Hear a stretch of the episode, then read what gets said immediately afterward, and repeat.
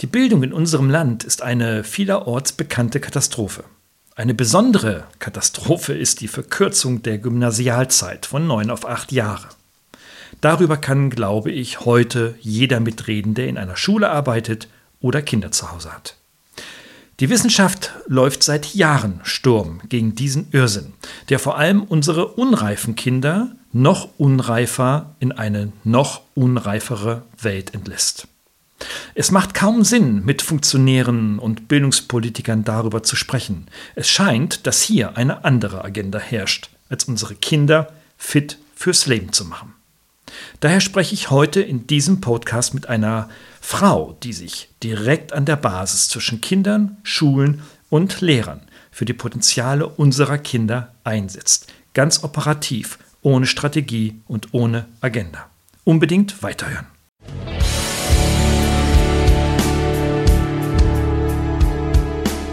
Suchen Sie nach digitalen Strategien für Ihr Unternehmen? Glauben Sie, dass Internet Ihre Kinder schlau macht? Suchen Sie Rat für die Führung unserer jungen Digitalgeneration?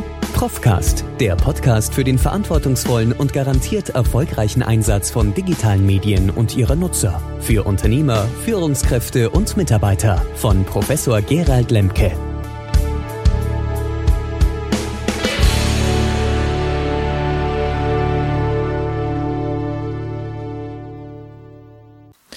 Anja Plesch-Krupner gründete 2017 gemeinsam mit Corinna Fellner die Elterninitiative G9 Jetzt BW.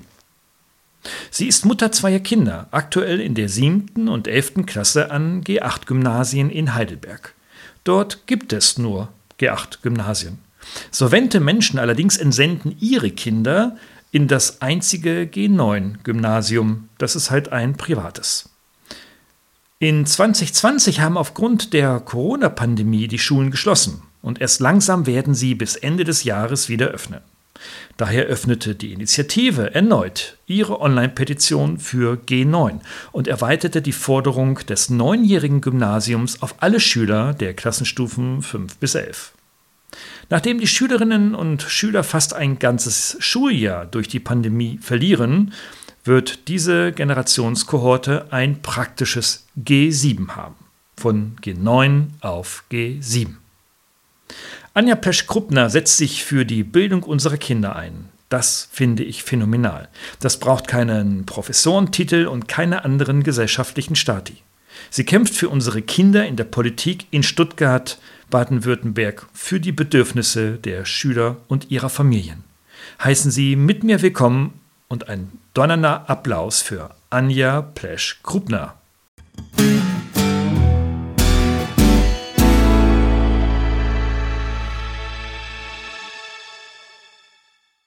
Ja, liebe Anja, wunderbar, dass wir uns, ähm, ja, man muss schon beinahe sagen, das Schicksal, nein, es war nicht das Schicksal, sondern es war eine gemeinsame Freundin zusammengeführt hat, die meinte, wir müssten uns mal dringendst unterhalten ähm, weil wir ähm, schon uns mit Bildung beschäftigen, gegenseitig, aber aus unterschiedlichen Perspektiven. Ne? Ich bekanntermaßen, bekanntermaßen in der Hochschule und als Bildungskritiker, ähm, aber du insbesondere hast ja einen kleinen Stein aus der Bildungskrone herausgegriffen und hast ein unglaubliches Problem mit den Zahlen 8 und 9. Ja, genau. Genau. Ähm, wir wissen, dass wir seit einigen Jahren äh, den Wechsel von G9 auf G8 äh, Gymnasialzeit ähm, verändert haben in den meisten Bundesländern und wir erleben, dass einige Bundesländer das auch wieder wechseln und du bist eine Person und eine Frau, die äh, mit deinen Mitstreiterinnen da ganz, ganz, ganz viel Power macht und sich dafür, dafür einsetzt. Also das braucht erstmal ein Podium und auch so ein Podcast. Deswegen äh, freue ich mich ganz besonders. Ja, und deswegen bedanke ich mich auch, dass ich mich hier äußern darf und teilnehmen darf. Ja. Wunderbar. Fangen wir mal so ein bisschen trichtermäßig an, vom Allgemeinen zum Speziellen.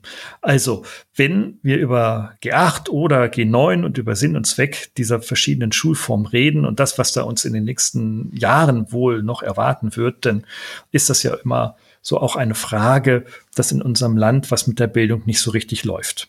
Also wenn jedes Bundesland 16 Mal ähm, was ganz anderes macht mit unterschiedlichen Bildungsministerinnen und Ministern und jeder denkt, er hätte die Weisheit mit Löffel gefressen, dann äh, erstreckt sich mir immer wieder der Eindruck, hier läuft aber mächtig was schief. Und warum hast du dich jetzt nun ähm, für diesen, für diesen kleinen Kronzacken der G8 und der G9-Schulen denn so begeistern und echauffieren können? Was ist deine Motivation? Naja, als Mutter zweier Kinder bin ich ja auch so ganz allmählich in diese ganze bildungspolitische Geschichte ähm, reingewachsen, weil ich an meinen Kindern gesehen habe, wie Schule läuft. Und ähm, als mein Sohn ähm, dann auf, in der achten Klasse des Gymnasiums war, merkte ich plötzlich, da läuft was schief. Da läuft was beim G8 gewaltig schief. Ähm, und zwar habe ich erleben müssen bei ihm, dass er wahnsinnig ausgelastete Wochen hatte mit 36 Wochenstunden, freitags ähm, vier, halb fünf erst nach Hause kam und das, wo er, wobei er auch ein sehr, ähm, ein sehr interessierter und, und äh, Sport- und musikalisch interessierter Junge ist und viele Hobbys hatte. Und dann merkte man, das wird wirklich eng. Also er hatte einen getakteten Wochenkalender, äh, musste richtig ähm, die Zeiten einhalten, hatte kaum noch Zeit für sich mit Freunden zu treffen oder mal sein Modell rauszuholen, ein längeres Buch zu lesen. Und da habe ich gemerkt, dass, wow, das G8 belastet die Kinder wirklich enorm. Es verschafft ihnen Wochenpläne von, von kleinen Managern. Ähm, dann habe ich mir angefangen, das auch näher anzuschauen, was läuft denn da in der Schule ganz konkret oder warum ist es und so und habe mich dann eingelesen und habe festgestellt, dass es da eben ähm, vor 15 Jahren eine Reform gab, die ziemlich, wie ich finde, aus der Hüfte geschossen war. Man eben überlegt hat, man könne äh, von den neuen Gymnasialjahren eines streichen. Da steht natürlich ganz groß auch das Finanzielle dahinter. Ähm, und es würde sich ja wahrscheinlich dann nichts ändern. Also man könnte dann den Stoff ähm, auf die acht Jahre, in die acht Jahre stecken und ähm, würde sicherlich zu den gleichen Ergebnissen kommen. Das, dieser Meinung ist die Politik ja heute immer noch, ungeachtet der ganzen negativen Auswirkungen, die wir Eltern wirklich beobachten. Ähm, ich habe dann überlegt, wie kann ich mich engagieren. Elternvertreterin war ich damals auch schon. Und dann per Zufall habe ich Kontakt gefunden zu Corinna Fellner. Ähm, die sich auch, die aus dem Ausland gerade nach Deutschland zurückgekommen war und sich auch gewundert hat, wie sich das Schulsystem in den letzten Jahren verändert hat. Und bei ihrer Tochter dann ganz Ähnliches festgestellt hat. Und wir hatten ein Telefongespräch, wir beide, und waren uns einig, wir müssen was dagegen unternehmen. Und mit diesem Telefongespräch war eigentlich schon die Initiative für die Neuen in Baden-Württemberg dann gegründet. Weil uns war ganz klar aus diesem, die Kinder brauchen mehr Zeit. Also es muss ein Mehrwert ähm, Abitur wiedergeben mit ähm, mehr Zeit für eine gute und breite Bildung. Das war dann die Quintessenz des Gesprächs und das war die Initialzündung für unser ganzes Engagement. Mhm. Dazu werden wir noch kommen, was dann eigentlich so eine gute und breite Bildung wirklich bedeuten kann. Ne? Aber du sprichst von negativen Folgen, die du bei G8 in den Schulen bzw. in deinen Umfeldern erlebst. Hast du dazu Beispiele? Also was sind so, sind das so, ist das ein Massenphänomen an negativen Folgen oder betrifft es vielleicht nur weniger? Mm, das ist die Frage immer, was die Eltern erzählen und was die Kinder wirklich erleben. Also ich denke, die Kinder unterliegen ja nun mal alle diesem wahnsinnigen ähm, Wochenrhythmus, diesen wahnsinnig langen Tagen bis teilweise 17.15 Uhr. Das sind elf Stunden, die die wirklich stemmen müssen in Schulen, die nicht immer Mensen haben und kein vollwertiges Mittagessen zum Beispiel auch in der Pause äh, dann den Kindern bereitstellen. Ähm, jedes Kind, das um halb sechs nach Hause kommt, hat nicht mehr viel Freizeit. Und jedes Kind leidet deswegen auch unter diesen Verschiebungen der Aktivitäten, auch gerade des Sporttrainings bis in die Abendstunden, bis um halb zehn teilweise. Also es ist bei uns in der Familie auch so, dass dann teilweise ähm, um zehn, halb elf noch die letzten Krümel vom, vom Esstisch weggewischt werden, weil die Kinder vom Training gekommen waren und äh, so, so spät dann essen und so spät auch ins Bett kommen. Die haben ein Tagespensum zu leisten. Und das betrifft natürlich alle Kinder, die im G8, äh, in das G8 am Gymnasium haben. Es gibt in Baden-Württemberg ähm, einen Modellversuch. Den hat man zugelassen an 44 Gymnasien, die das damals wünschten. Die dürfen sozusagen als Modell G9 in Anführungszeichen ausprobieren, was natürlich ähm, etwas absurd ist, weil G9 war jahrzehntelang unser gymnasiales Modell. Gymnasium ging schon immer neun Jahre. Aber an diesen 44 Modellschulen in verschiedenen, in den verschiedenen ähm, Landkreisen und Städten äh, können die Kinder das neunjährige äh, Gymnasium noch besuchen. Diese Schulen haben wahnsinnige Anmeldelisten. Teilweise müssen die Schulleiter sogar auslosen, wer noch die letzten, die letzten Plätze bekommt, weil der Run an die, auf diese Schulen wirklich wahnsinnig groß ist. Und das zeigt ja, dass der Wunsch nach mehr Zeit und nach dem G9 sehr groß ist. Ähm, was sich an den Schulen auch noch zeigt, ist, dass natürlich, äh, wenn sehr viel Stoff in eine kürzere Zeit gestopft wird und dadurch die Lerndichte sehr hoch geworden ist, dass es zu mehr Druck führt bei den Schülern, die das lernen müssen, aber auch bei den Lehrern, die das lehren müssen. Und so kann ich aus vielen Berichten von Eltern und auch Lehrern erzählen, dass es an den Schulen zu vermehrter, also fast, fast schon zu so einer Stress- oder Druckeskalation führt, dass die Lehrer dann teilweise auch tatsächlich unter dem Druck, diesen Stoff den Kindern schnell zu vermitteln, zu vielleicht pädagogischen Methoden greifen müssen, die sie sich so gar nicht wünschen, die vielleicht auch im malignen Sinne autoritärer sind möglicherweise, als sie sich vorstellen, weil es gibt ist kaum Zeit zum Üben, zum Anwenden, zum Experimentieren. Das ist auch was, was viele Lehrer mhm. kritisieren. Die würden schon gerne ihre pädagogischen Methoden anders wählen. Die würden sicherlich gerne mal zum Thema Mittelalter eben eine Burg besuchen, eine Exkursion machen oder Matheaufgaben häufiger üben und wiederholen. Aber dafür fehlt einfach die Zeit. Und so gibt es so eine, so eine, so eine Spirale an Gereiztheit, hat man auch fast das Gefühl. Also so, so ein Druck, wir vergleichen die Gymnasien oftmals mit so Dampfkesseln, die wirklich unter einem enormen Druck mhm. stehen und mm, ja, dieses, dieses Pensum in der kurzen Zeit kaum noch stemmen können, weil krank werden darf eigentlich keiner, also weder Lehrer noch ähm, Kinder, weil sonst kommt man einfach mit diesem Lehrplan überhaupt nicht durch. Und das mhm. betrifft natürlich genauso auch alle Kinder an diesen G8-Schulen. Ähm, mhm. Mhm.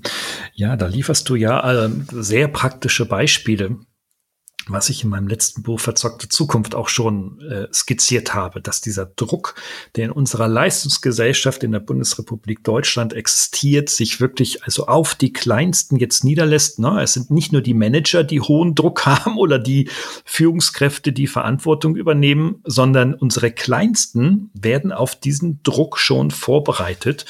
Und ähm, was ich herausgefunden habe durch meine Forschung, die ich dort dokumentiert habe, ist, dass dieser Druck gezielt und auch gewollt ist und dass man sich hier auf äh, vor allem ökonomische Studien besinnt und zurückzieht und die als Argumente nutzt, dass eine Verkürzung von Bildungszeiten gut für die Ökonomie eines Landes ist. Mhm. Ja? ja. Ähm, da muss ich doch, da muss ich doch das Argument aufdrängen, dass unsere, unsere Kinder quasi das Federvieh für den großen Hühnerstall sind, oder? Ja, ja.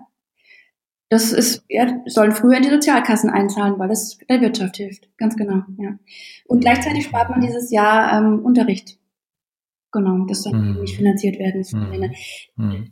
Das führt uns aber auch gleich tatsächlich wieder zu der Definition eigentlich auch des Bildungsbegriffs. Was ist Bildung eigentlich? Bildung sollte ja, ja mhm. eigentlich genau. ein Angebot sein, sollte ähm, den jungen Menschen, also erstmal haben die das Recht natürlich auf, auf eine Bildung und auch auf eine gute Bildung mhm. und ähm, befähigt ja dann die jungen Menschen erst auch wirklich freie und mündige Bürger zu werden. Und, und wie man schon aus dem Wort Bildungsangebot hört, finde ich, sollte Bildung wirklich auch ähm, Angebote geben. Die Kinder sind so offen und haben so viele Interessen und diese Interessen teilweise zu wecken. Und wenn es in der elften Klasse eben Latein ist und der, der junge Mensch kommt auf die Idee, ähm, Archäologe zu werden oder wirklich ähm, Romanistik zu studieren oder ähm, ja, also dann in sich den, die, die Idee zu finden oder zu wissen, was für, für was er brennt, das, das erfordert auch Angebote, die gemacht werden, breite Angebote. Deswegen mm. ist auch dieses Argument ähm, der G8-Befürworter, ach, dann muss man halt entschlacken oder den Stoff oder man muss halt Themen rauswerfen. Das finden wir jetzt fürs Gymnasium nicht treffend, weil wir sagen, ähm, die Bildung darf nicht so verschmälert werden. Also es muss breit bleiben, dass sich die jungen Menschen raussuchen können und auch mit Ruhe und Zeit finden können, was passt zu mir, äh, was ist so meine Bestimmung, wofür kann ich brennen, ähm, was, mhm. wo, wo, möchte ich mal hin in meinem Leben. Ja. Mhm. Wir, genau, also in so einer, sag ich mal, humanen Verwertungsgesellschaft um mal diese äh, Metapher zu nutzen, ähm, ist das für offenbar viele ökonomisch denkenden Politiker äh, irgendwie ein rotes Tuch, ähm, indem sie äh, einfach sagen, okay, was für das Land gut ist und was auch ökonomische und wirtschaftliche Ziele unterstützt, das müssen wir in allen Sektoren auch durchsetzen. Mhm. Ja? Äh, weil sonst einfach die Volkswirtschaft so nicht mehr weiter existieren kann. Ne? Also da ist auch ähm, schon durchaus eine gehörige Portion auch ähm, ökonomische Kritik dahinter. Ähm, was ich, was ich so dramatisch finde bei deiner Frage nach was ist Bildung ist, dass, ähm, dass wir Älteren, die solche, die nach solchen ökonomischen Paradigmen ticken, den Jungen, die sich nicht wehren können, eben Angebote unterbreiten nach dem, wirklich nach dem ganz klassischen Motto friss oder stirb, ja? Nimm das und du kommst weiter. Nimmst du es nicht an, bleibst du sitzen. Mhm. Ja? Und wir sehen jetzt gar in der Corona-Zeit, dass das mit dieser Leistung ja auch alles sehr relativ ist. Ne? Also wenn ich das so an verschiedenen Gymnasien so erlebe und höre, über die Bundesländer übrigens hinweg, ähm, dann gibt es keine Versetzung, äh, gibt es eine, eine, eine, freiwillige Versetzung, äh, man kann nicht mehr sitzen bleiben, ach, Klausuren, Tests werden gar nicht mehr geschrieben, dann nehmen wir die aus dem letzten Jahr und so weiter und so fort. Ja? Also ich, ich gewinne oder man kann so den den Eindruck gewinnen, hm, naja, es ist schon in einer Wissensgesellschaft der wichtigste, der wichtigste Faktor, eine breite und tiefe Bildung zu haben. Aber, naja, wenn dann mal so ein Virus kommt, ist das eigentlich auch nicht mehr so wichtig. Ja? Ähm, Angebote geben. Die Kinder sind so offen und haben so viele Interessen und diese Interessen teilweise zu wecken. Und wenn es in der 11. Klasse eben Latein ist und der, der junge Mensch kommt auf die Idee, ähm, Archäologe zu werden oder wirklich ähm, zu studieren oder ähm, ja, also dann in sich den, die, die, Idee zu finden oder zu wissen, was, für, für was er brennt, das, erfordert auch Angebote, die gemacht werden, weiter Angebote. Deswegen auch dieses Argument, ähm, die achte Fürworte achten, muss man halt entschlacken oder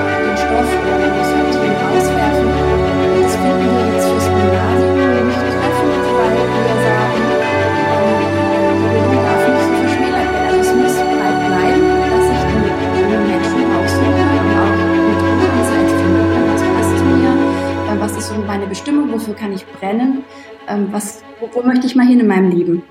Ja. Also in so einer, sag ich mal, humanen Verwertungsgesellschaft um mal diese äh, Metapher zu nutzen, ähm, ist das für offenbar viele ökonomisch denkenden Politiker äh, irgendwie ein rotes Tuch, ähm, indem sie äh, einfach sagen, okay, was für das Land gut ist und was auch ökonomische und wirtschaftliche Ziele unterstützt, das müssen wir in allen Sektoren auch durchsetzen. Mhm. Ja? Äh, weil sonst einfach die Volkswirtschaft so nicht mehr weiter existieren kann. Ne? Also da ist auch ähm, schon durchaus eine gehörige Portion auch ähm, ökonomische Kritik dahinter.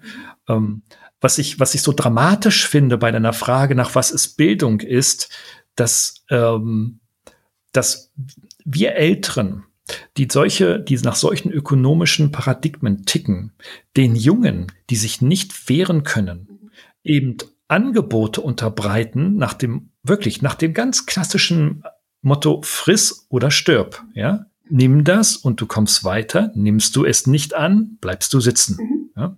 Und wir sehen jetzt gar in der Corona-Zeit, dass das mit dieser Leistung ja auch alles sehr relativ ist. Ne? Also wenn ich das so an verschiedenen Gymnasien so erlebe und höre, über die Bundesländer übrigens hinweg, ähm, dann gibt es keine Versetzung, äh, gibt es eine, eine, eine, freiwillige Versetzung, äh, man kann nicht mehr sitzen bleiben, ach, Klausuren, Tests werden gar nicht mehr geschrieben, dann nehmen wir die aus dem letzten Jahr und so weiter und so fort. Ja? Also ich, ich gewinne oder man kann so den, den Eindruck gewinnen, hm, naja, es ist schon in einer Wissensgesellschaft der wichtigste, der wichtigste Faktor, eine breite und tiefe Bildung zu haben. Aber, naja, wenn dann mal so ein Virus kommt, ist das eigentlich auch nicht mehr so wichtig. Ja?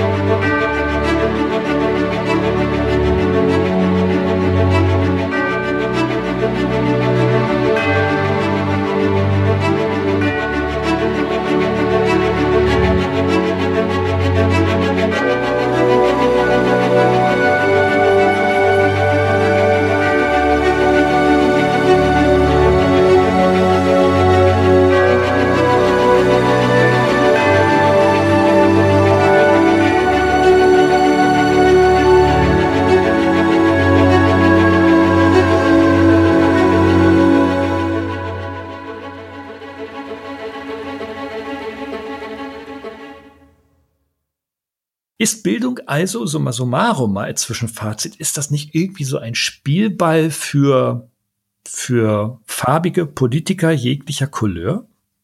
Ja, dieses Gefühl bekommt man auch. Also als Experimentierwiese oder Spielwiese ähm, scheint die Bildungspolitik auch wirklich oft herhalten zu müssen. Ich denke, das lässt sich halt, da lassen sich Fehler auch nicht so schnell wirklich als Zahlen ähm, sichtbar machen und möglicherweise wird dann da, wie ich jetzt vorhin schon sagte, diese Reform wurde aus der Hüfte geschossen, da wurde nicht äh, mal geschaut, äh, empirischen Studie gemacht und wie wird es denn laufen oder mal vorsichtig evaluiert, geht es denn? Und man hätte ja vielleicht ganz vorsichtig mal G8, G8-Modellschulen einführen können und dann beobachten, wie sich das auswirkt. Nein, es wurde dann gleich wirklich als Reform ähm, eingeführt, ohne groß nachzudenken. Und da hat man schon auch das Gefühl, dass da ein großes Experimentieren an der Tagesordnung ist. Und dafür ist die Zukunft der jungen Menschen und einfach zu wichtig, als dass man das zulassen könnte und sollte. Mhm, mhm. Also ich, ich glaube, ich glaube es nicht nur, sondern ich weiß es, weil ich auch äh, eine fast elfjährige Tochter zu Hause habe. Ich, ich weiß, dass, dass die jungen Menschen also auch in dem Alter und darüber hinaus auch bis ins junge Erwachsenenalter bis Mitte 20 gehöriges, unglaubliches Potenzial haben.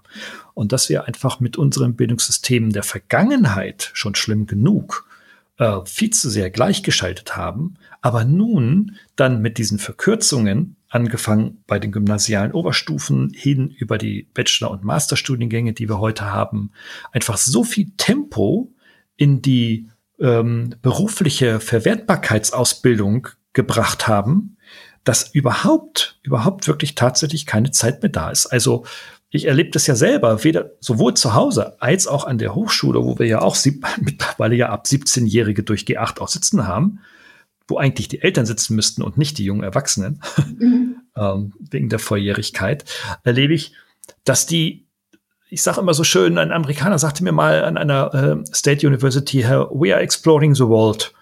Also jeder von uns entdeckt seine Welt. Und dass, dass, dass, dass die einfach auch die Größeren schon nicht mehr die Welt entdecken können, mhm. weil die so durch die Curricula hecheln müssen und so von Credit Point zu Credit Point hecheln müssen, dass sie in der Tat kaum, nein, eigentlich gar keine Zeit mehr haben, sich auszuprobieren. Nur die, die das schon mit 15 wissen, was sie mit, 16, äh, mit 25 werden wollten, die fliegen da durch. Aber der Rest, die graue Masse, die hat eigentlich keine Chance. Ja, ja. Wie Ping-Pong-Bälle, die durchs System geschossen werden, ohne Ecken und Kanten, die dürfen gar nicht da sein. Genau. Ja. Durch ohne rechts und links zu schauen und zu sehen, was, was da eigentlich passiert. Ja, es ist wirklich, ja, es ist keine Bildung, es ist Ausbildung. Das wird häufig halt verwechselt. Es ist schon ganz früh ähm, mhm. bezogen und als ob die Schulen die Dienstleister später für die Unternehmen oder für die Industrie wären. Und das ist halt der große Fehler. Ja, das ist der große mhm. Mhm. Naja, naja, klar, okay. Also da stellt sich ja dann wirklich auch so die Frage, naja, also, mh, mm, pf, ja, mein Gott, also alle die, die mit Kindern arbeiten, habe ich festgestellt, mit Kindern, Jugendlichen und jungen Erwachsenen, ne? also vom Erziehungsbereich bis hin in den Hochschulbereich. All die, die mit Menschen arbeiten, wissen das alles. Mhm. Wissen das alles. Mhm. Ja. Aber sie sind in einem System engagiert, das genau das Gegenteil tut. Mhm. Also, und jetzt kommst du, weil da hast du denn gesagt, Mensch, ein System abzuschaffen, das wird wahrscheinlich eine, eine Lebensaufgabe werden. Und manchmal ist Revolution nicht der richtige Weg, ähm, wie die, äh, unsere Historien zeigen. Ähm, du machst es anders. Was hast du gemacht, um Veränderungen herbeizuführen? Oder was habt ihr gemacht? Also als erstes haben wir die Initiative eben ähm, gegründet und haben versucht, wir sind als zwei Mütter, was in unserer Macht steht, zu tun, um bekannt zu werden. Wir haben uns an die Zeitungen gewandt, wir haben dann erstmal die Homepage auch ähm, erstellt und haben von unserem Bekanntenkreis ausgehend ähm, Werbung letztlich für wie uns, aber eigentlich ja nicht für uns, sondern fürs G9, für unsere Schüler gemacht. Ähm, ziemlich schnell kamen dann ähm, Unterstützer, die gesagt haben, Mensch, können wir irgendwo bei euch unterschreiben? Wollt ihr nicht eine Petition machen, dass wir uns dann mit unserem Namen bei euch beteiligen können?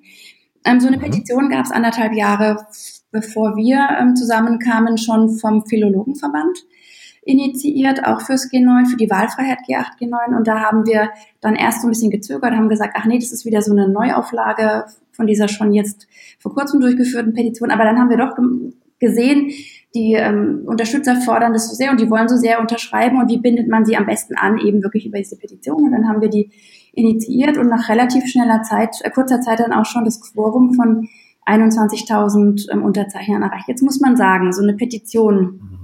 Ist ja kein Volksbegehren oder hat ja nicht eine hat ja eigentlich keine politische Macht. Also diese 21 des Quorum, diese von 21.000 ähm, abhängig von den, äh, von den Einwohnern eines Bundeslandes bedeutet erstmal nur, dass die Landtagsabgeordneten gebeten werden, Stellung zu dem Problem zu beziehen. Ähm, das haben einige gemacht, viele haben das auch nicht gemacht. Wir haben uns dann entschieden, nochmal weiter zu sammeln, weil uns ganz klar wäre, dass ein Mehr an Unterzeichnern auch ein, ein, ein Mehr an Druck auf die Politik bedeutet. Nach anderthalb Jahren äh, merkten wir, oder nach einer gewissen Zeit merkten wir, dass natürlich nur noch tröpfelnd ähm, Unterschriften eingingen, weil uns als zwei Müttern da ganz klar auch, was die Verbreitung angeht, ein Stück weit auch die Hände gebunden waren. Also wir haben Zeitungen angeschrieben, aber die Zeitungen haben dann natürlich auch nicht immer ähm, berichtet. Wir hatten einmal eine große Landespressekonferenz, es war in Stuttgart, es war sehr spannend, da hat man uns dann auch ähm, natürlich im Rundfunk gebracht, in den Zeitungen gebracht, aber Mhm. Immer passt das Thema auch nicht und immer wieder einen Artikel irgendwo zu platzieren ging nicht. Und dann schlief äh, die Petition ein Stück weit ein, dass wir nach anderthalb Jahren beschlossen haben, wir schließen die jetzt und werden sie formal einreichen zum einen und auch ähm, die Stimmen, die Unterzeichnerlisten an Frau Dr. Eisenmann in Stuttgart übergeben. Das war der Plan. Mhm. Dazu muss man sagen, so eine Petition kann eigentlich jeder einreichen. Die kann auch eine Person mit seiner eigenen alleinigen Stimme einreichen, wenn ihm der Gartenzaun oder die Kreuzung äh, nicht passt. Also das ist was ganz Niederschwelliges eigentlich und das Ganze kommt dann in einen Petitionsausschuss und dort wird entschieden, wie weiter damit verfahren wird. Und da ist es eben egal, ob es der Gartenzaun, die Kreuzung oder wie in unserem Fall so ein wichtiges Thema wie G9 an den Schulen ist.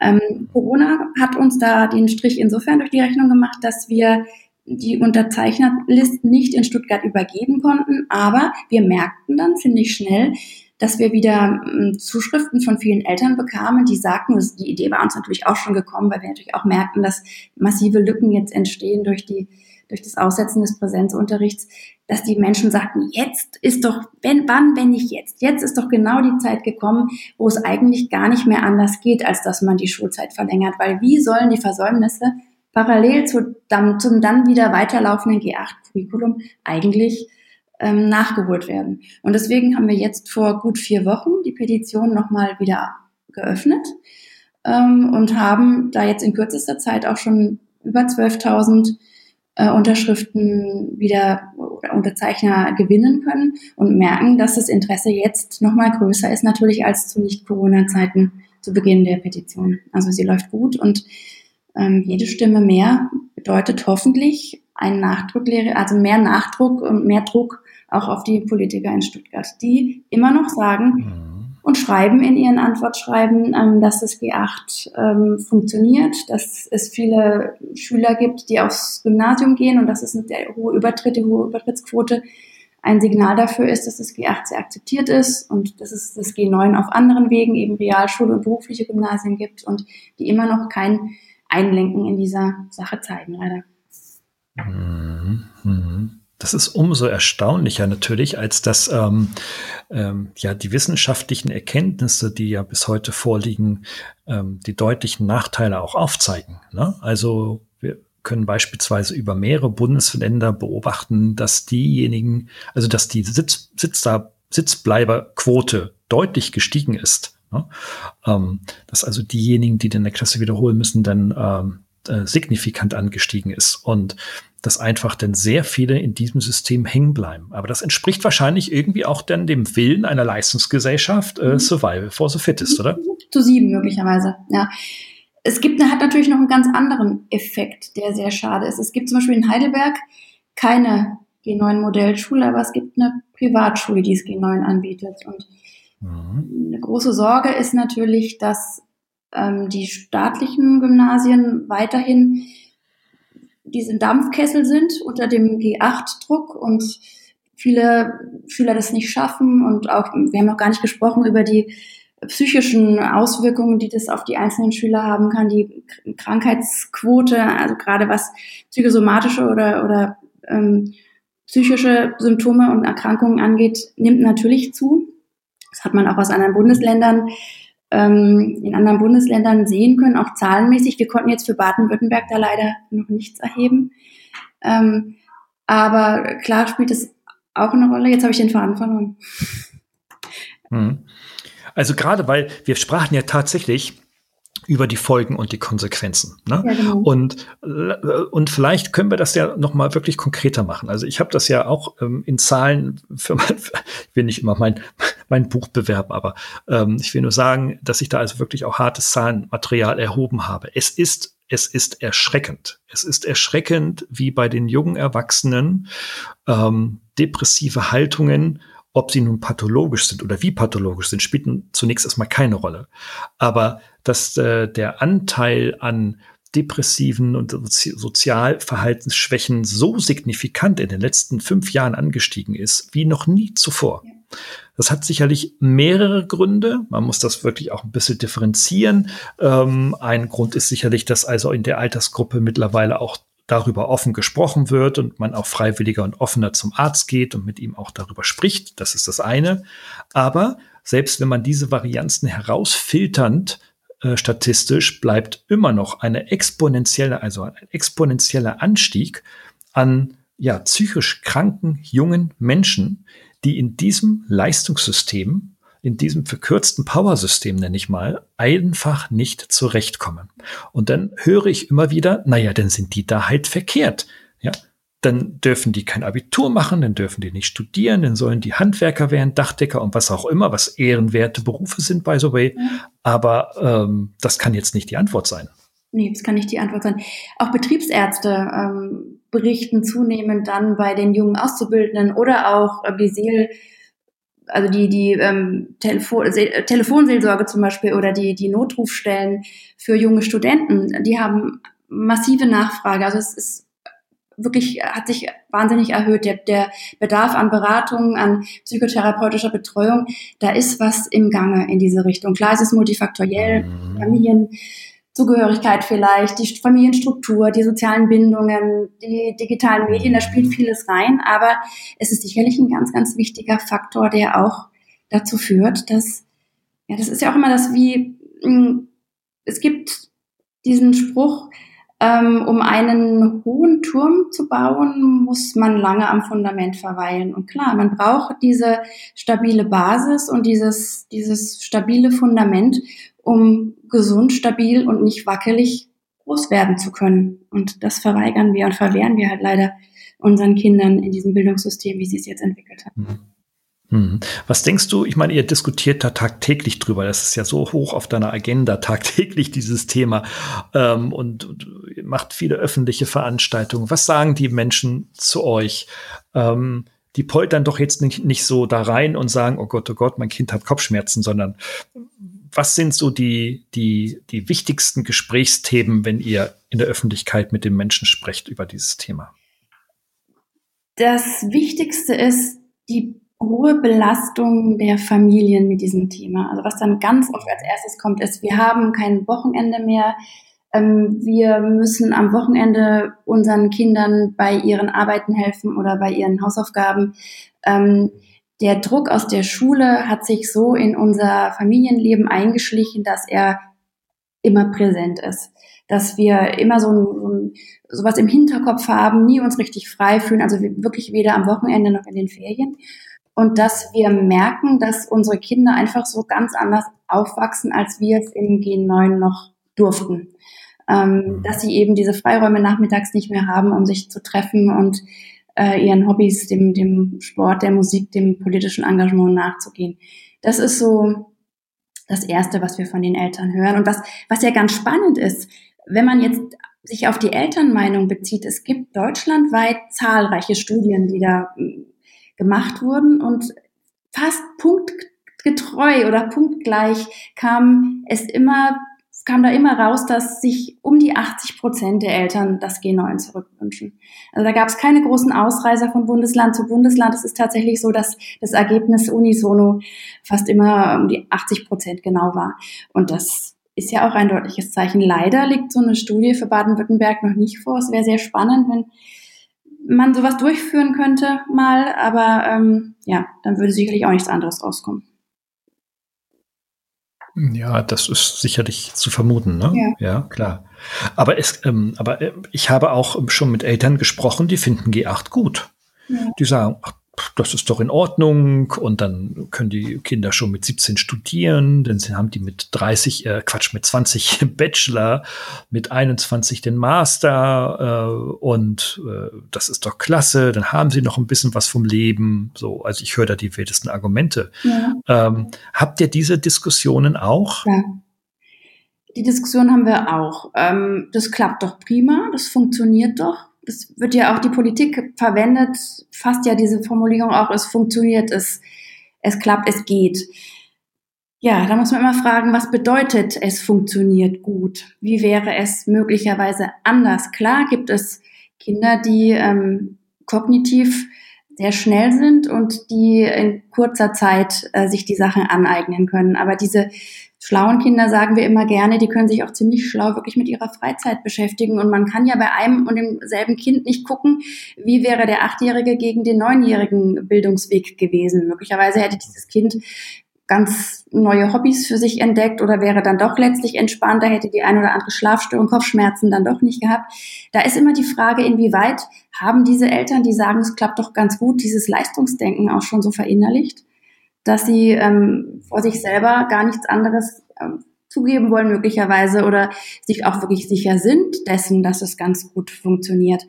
Aber wir müssen uns ja mal überlegen, die Lebenserwartung, die, die steigt ja weiterhin noch und wir, unsere Kinder werden möglicherweise bis 70 arbeiten. Also ich finde, das schreit eigentlich eher nach einem G10, wenn man irgendwas ändern möchte, als nach einem G8. Zumal man noch eins, das möchte ich noch ganz ähm, wichtig anmerken, ähm, dass Gymnasium oder auch die Schule insgesamt ist ja in den letzten Jahren auch ein Stück weit kaputt gespart worden, insofern, dass die, ähm, dass es einen Lehrermangel tatsächlich an den Gymnasien gibt, dass es da zu wenig Lehrer gibt und bei mhm. äh, uns zu einem hohen Unterrichtsausfall kommt. Und da gab es auch eine Erhebung jetzt in Baden-Württemberg, dass es sich um über zehn Prozent des Unterrichts in den, in den acht Jahren Gymnasium handelt, die nicht fachgerecht gehalten werden. Also sollten wir jetzt gar nicht mehr weiter von G8, sondern wir müssen eigentlich fast schon von G7 sprechen. Und das ist natürlich dann nochmal noch mal dramatischer. Ja, also mhm. genau, die Eltern sagen, es funktioniert. Manche sagen tatsächlich auch, sie finden es ganz gut, wenn die Kinder nachmittags in der Schule sind, an, in 36 ähm, Wochenstunden, dann zwei, dreimal bis halb vier und fünf weil sie sagen, dann wissen wir wenigstens, wo die sind und dann zocken die schon nicht am Handy oder an, an anderen äh, digitalen Geräten. Die gehen damit dann ganz, also die finden es dann vielleicht für sie sogar eher entlastend, die Kinder aufgehoben zu wissen. Mhm. Mhm. Dazu muss man nochmal zu dem Funktionieren, muss man nochmal sagen, das haben wir ja vorhin schon angesprochen, dass es Studien gibt, die die Nachteile belegen. Also, dass, dass mehrere Kinder, mehr Kinder sitzen bleiben, mag das eine sein. Es gibt aber auch eine richtig handfeste Studie, die beweisen konnte, dass ähm, eine kürzere Beschulungszeit bei gleichem Curriculum, wie wir es ja jetzt haben im G8, zu niedrigeren IQ-Werten führt. Also man muss vermuten, dass dieses mhm. fehlende Abstrahieren, Üben, Anwenden, Verknüpfen ähm, aus Zeitmangel dazu führt, dass letztlich der IQ, der am Ende dann bei den Kindern rauskommt, davon mag man halten, was man will, ob man es jetzt wichtig findet oder nicht, der aber niedriger dann gemessen wird. Und leider muss man sagen, jetzt bei dem großen Ausfall wochenlang des Präsenzunterrichts muss leider vermutet werden, dass es auch sich im IQ niederschlägt. Ja. Äh, und das andere, was auch ganz klar objektiv erhoben wurde in einer Studie aus Mannheim, ist, dass ähm, das G8 die Bildungsgerechtigkeit, die Chancengleichheit nochmal reduziert, weil viele, das berichten Eltern auch, wenn man sie auf G8 anspricht, viele Eltern ihren Kindern Nachhilfe bezahlen oder auch sich selbst mit ihnen hinsetzen, um die Sachen dann zu Hause nachzulernen, die in der Schule nicht geschafft werden. Und das können eben dann äh, Kinder aus sozial nicht so privilegierten Familien eher nicht, weil das die Eltern ihnen entweder nicht bezahlen oder ihnen auch nicht in, in eigener Nachhilfe dann leisten können. Und das ist eine große Ungerechtigkeit. Ja, ja, ja, ja. Das ist, das ist, äh, das ist nicht nur eine Ungerechtigkeit, das ist eine Riesenkatastrophe. Ja. ja? Dass wir seit Jahrzehnten über Bildungsgerechtigkeit reden, ähm, dass das teilweise auf, teilweise ist gut, auf nahezu allen Wahlplakaten, auf Landtags- und Bundestagswahlen immer wieder thematisiert wird für mehr Bildungsgerechtigkeit und so weiter. Und dass denn das, was am Ende getan wird, das Gegenteil ist, um solche Ziele auch nur annähernd zu verfolgen. Ja. Das halte ich für eine Katastrophe. Ich bin auch viel unterwegs in Europa und hatte das Glück, mir das schwedische Schulsystem anzugucken. Da ist auch nicht immer alles Gold, was glänzt, ohne Frage, wenn man genauer hinguckt. Aber die schaffen das. Die schaffen das. Ähm, und zwar wirklich durch eine ganz transparente Politik und ganz, ganz klare Botschaft aus der Politik. Das wollen wir. Und wir hören, so geht es mir häufig, aus der Politik nicht, was die überhaupt wollen. Mhm. Also von der Bundespolitik mal ganz zu schweigen, aber auch aus den Ländern. Wir hören nichts. Was wollen die? Wo wollen die hin? Mhm. Was ist das Ziel? Mhm. Ja.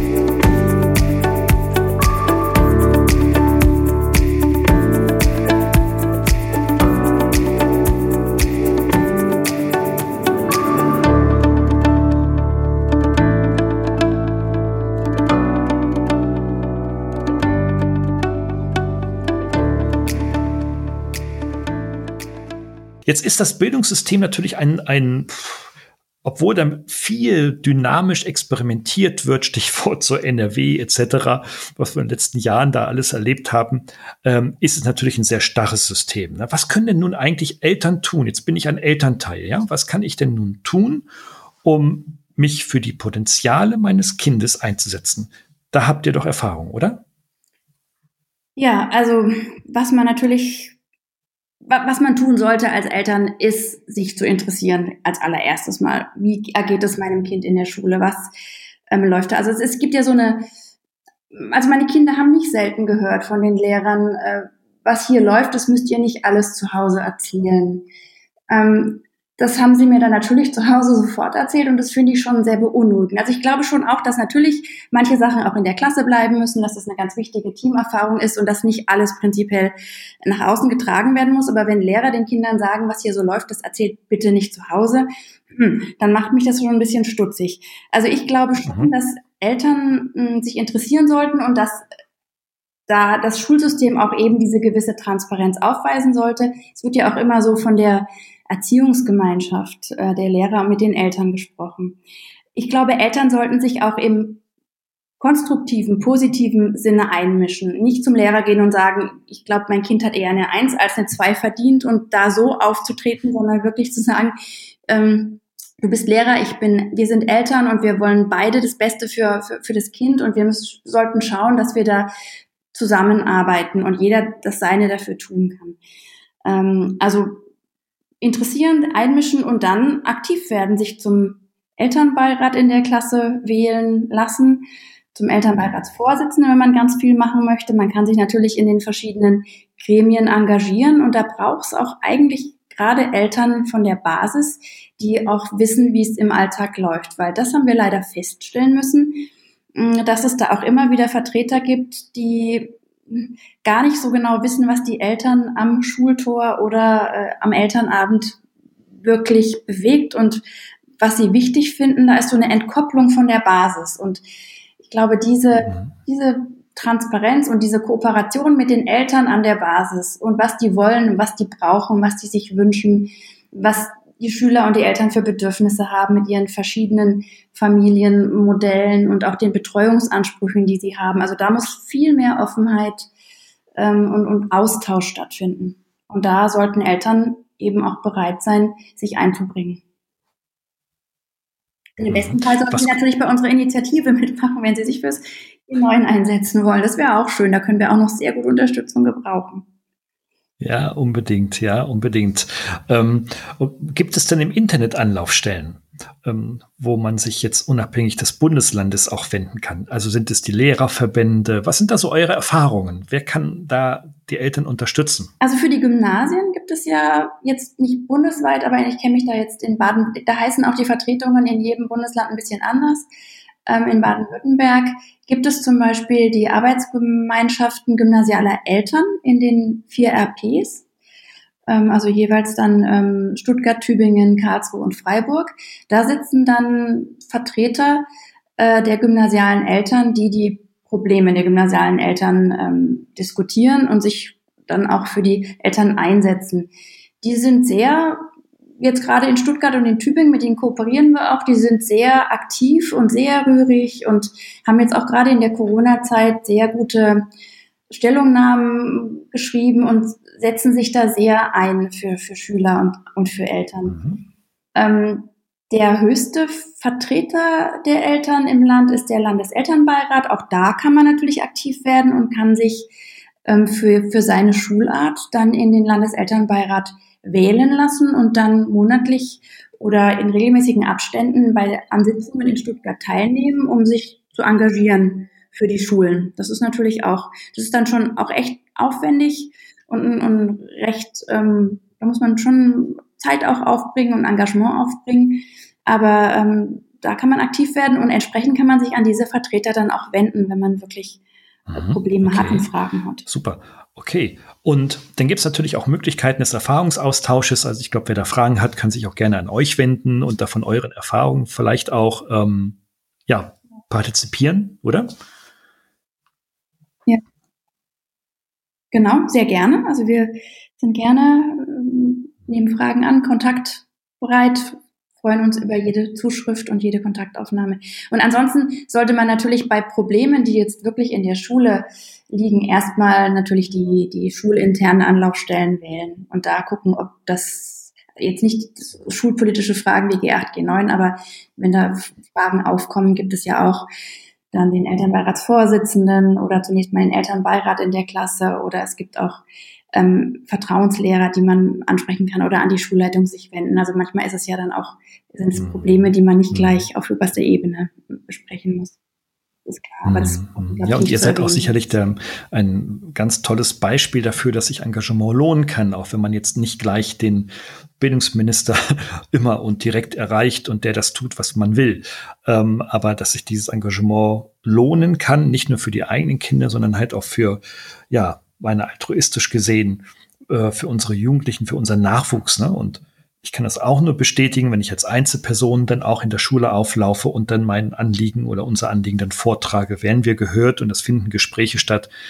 Und man muss, glaube ich, auch einfach dann dickes Fell haben und eine Beharrlichkeit, sich nicht abwiegeln zu lassen, sondern dann für seine Position einzustehen und die einzufordern.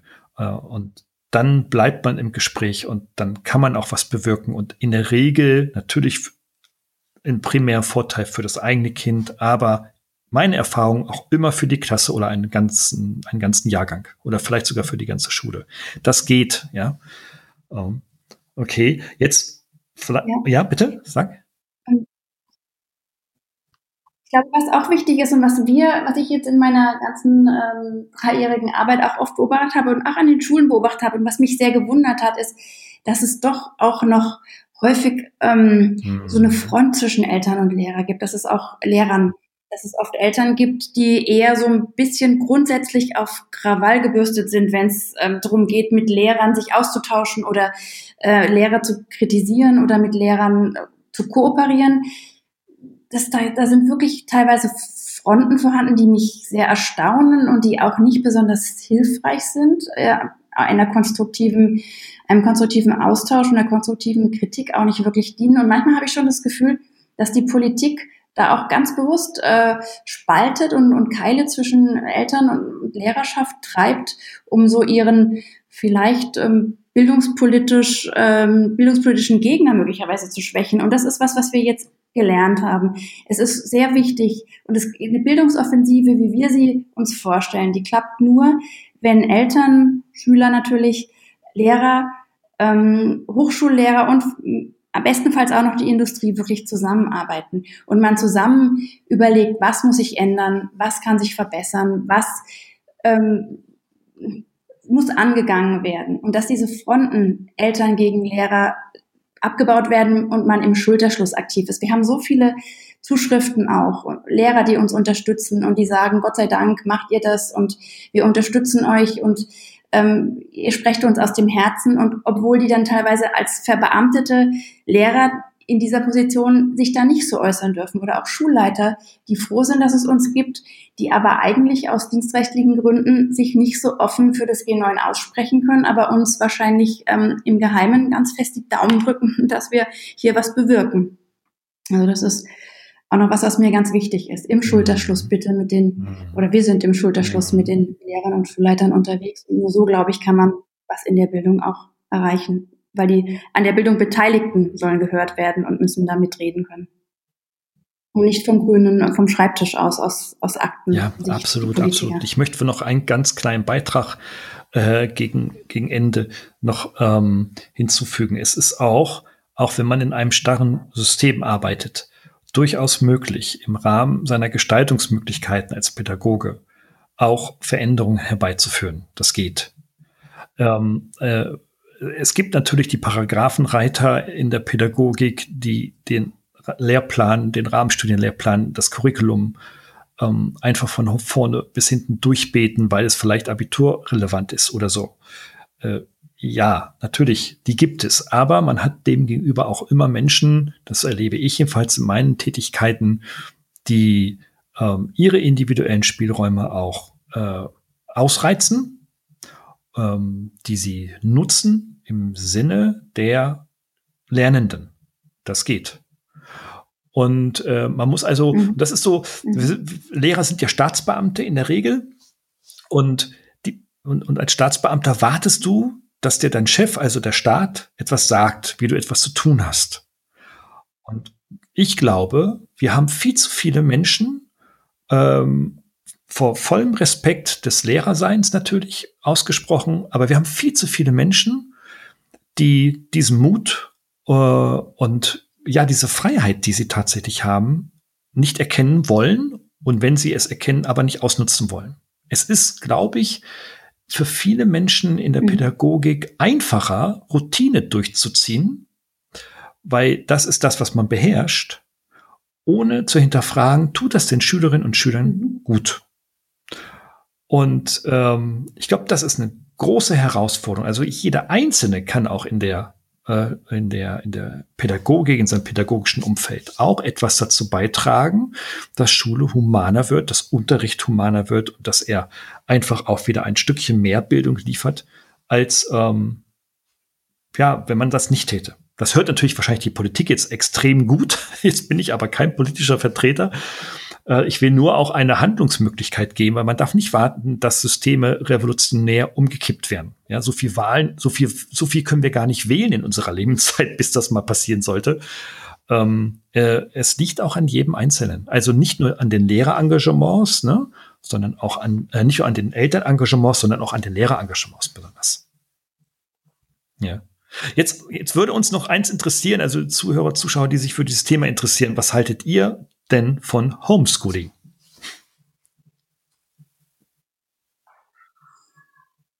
Ja, anders mhm. geht ja im Moment leider nicht, aber ähm, die Art und Weise, wie es umgesetzt wird, ist sehr unterschiedlich. Da, das geht direkt ja auch wieder, knüpft an an das, was wir gerade gesagt haben, ähm, dass es auch von den einzelnen Lehrern und ihrem Engagement abhängt.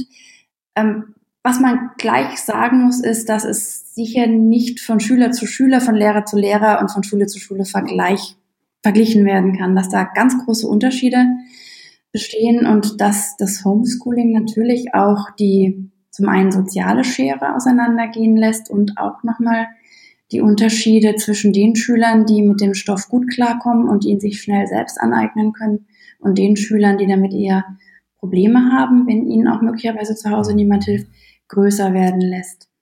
Also Homeschooling, dazu sind wir oder sind alle Schüler jetzt gerade gezwungen. Ähm, man versucht so gut es geht, mit den Aufgabenpaketen klarzukommen oder auch mit den anders gearteten Lernanregungen. Aber man hat schon das Gefühl, dass Deutschland oder Baden-Württemberg oder die eigene Schule, das muss man vielleicht im Kleinen sehen, nicht so wirklich gut darauf vorbereitet war und ist. Ähm, ja, also das Homeschooling kann den Präsenzunterricht sicherlich nicht ersetzen. Ich glaube auch, dass mit der Dauer jetzt der Lockdowns, der Schulschließungen schon auch zu sehen ist, dass es den Schülern zunehmend schwerfällt, die Motivation zum Lernen aufzubringen, dass die Inhalte langsamer nur noch aufgenommen werden, dass jetzt auch durch diese Perspektivlosigkeit, wann geht's denn wirklich weiter und durch dieses doch recht monotone, isolierte Zuhause lernen, ah, das ist schon eine echte Belastung und eine große, große Aufgabe für die Schüler und Schülerinnen ist, ähm, da diszipliniert dabei zu bleiben. Also das höre ich aus vielen Familien und man merkt ja auch immer wieder, dass die Nerven insgesamt bei vielen dann blank liegen, dass es dann auch zu Auseinandersetzungen kommt, zu Streitigkeiten, weil das Kind eben nicht möchte oder nicht kann und die Eltern da Druck machen. Mir kommt in dieser ganzen Situation jetzt so ein bisschen zu kurz, dass man mal Verständnis hat auch für die Schwierigkeiten der Familien, auch für die Schwierigkeiten der Schüler, weil nicht jeder Schüler, der sich nicht motivieren kann, ist automatisch der schlechtere oder ähm, nicht so geeignete Schüler oder man darf das, finde ich, gar nicht werten sehen, weil das ist eine Situation, die uns alle beunruhigt, die, die Kinder, die das merken, die unsere Sorge auch um unseren Arbeitsplatz möglicherweise oder um unsere Gesundheit und um unsere Angehörigen, älteren Angehörigen sehr, sehr fein aufnehmen. Und Lernen ist nun mal nicht so ein ähm, Vorgang wie, haben wir schon gesagt oder geschrieben, das Betanken eines Autos. Es bedarf gewisser psychischer Voraussetzungen, um gut und konstruktiv und nachhaltig lernen zu können. Und die sind nicht immer gegeben. Die sind von Schüler zu Schüler unterschiedlich, von Tag zu Tag unterschiedlich. Und ich glaube, hier müsste mal so ein paar entlastende Worte auch kommen im Sinne von, ähm, wir wissen, dass ihr euer Bestes tut, aber keine Angst, wir werden niemanden von euch zurücklassen. Wir werden gucken, dass wir es irgendwann mit euch nacharbeiten, dass wir euch helfen, wieder die Lücken zu schließen. Ähm, das fehlt mir so ein bisschen. Fühlen sich doch viele jetzt ja, so geht es mir auch als Elternteil. Ich fühle mich alleingelassen und wenn ich jetzt keine pädagogische äh, Ausbildung, ja. kein pädagogisches Studium hätte, dann hätte ich äh, wahrscheinlich noch mehr Stress zu Hause. Und das psychologische äh, Feingefühl, was man für pädagogisches Lernen braucht. Ähm, aber selbst, selbst ich, ich fühle mich alleingelassen, die Eltern auch, äh, meinem, meiner Tochter, ähm, der, der Mitschülerinnen und Mitschüler meiner Tochter geht's nicht anders. Und ähm, da hilft auch kein, äh, ja, wie soll man sagen, Beruhigungsbrief der, der Bildungsministerin handschriftlich unterschrieben, nach dem Motto, macht euch keine Sorgen, sondern es ist halt das große, was wir brauchen. Den Worten müssen Taten folgen. Und, ne, ja, und ja, leider, leider, leider kommt das ja. nicht. Und ich weiß nicht, also wir sollen uns in der Wirtschaft alle ausrichten auf neue digitale Geschäftsmodelle. Das wäre jetzt die Chance, heißt es vielerorts. In der Bildung spürt man davon nichts. Leider nicht. Ja. Liebe, liebe, An, liebe Anja, ja. darüber können wir noch, glaube ich, ganz, ja. ganz lange weitersprechen. ich glaube, wir, wir haben den Zuhörerinnen und Zuhörern ähm, ein paar Impulse gegeben zum Nachdenken, zum Zustimmen, aber auch zum Ablehnen. Und ähm, das ist das Ziel so einer Geschichte, die wir gemacht haben. In den Show Notes unterhalb des Podcasts gibt es die Links zu eurer Petition, zu eurer Seite, zu den Aktivitäten, fortführende Informationen, so dass jeder, der sich da einlesen und eindenken und eindiskutieren will, die Möglichkeit findet. Ja. Darum, lieber Anja, erstmal herzlichen Dank bis hierher und ähm, viel, viel Erfolg für eure, für eure Arbeit, viel Kraft und viel Durchhaltevermögen weiterhin. Herzlichen Dank. Vielen Dank. Hat Ihnen dieser Podcast gefallen? Dann freue ich mich über eine Bewertung oder eine Weiterleitung in Ihrem Netzwerk. Oder abonnieren Sie diesen Podcast zum Beispiel bei iTunes oder registrieren Sie sich für meinen kostenfreien Newsletter.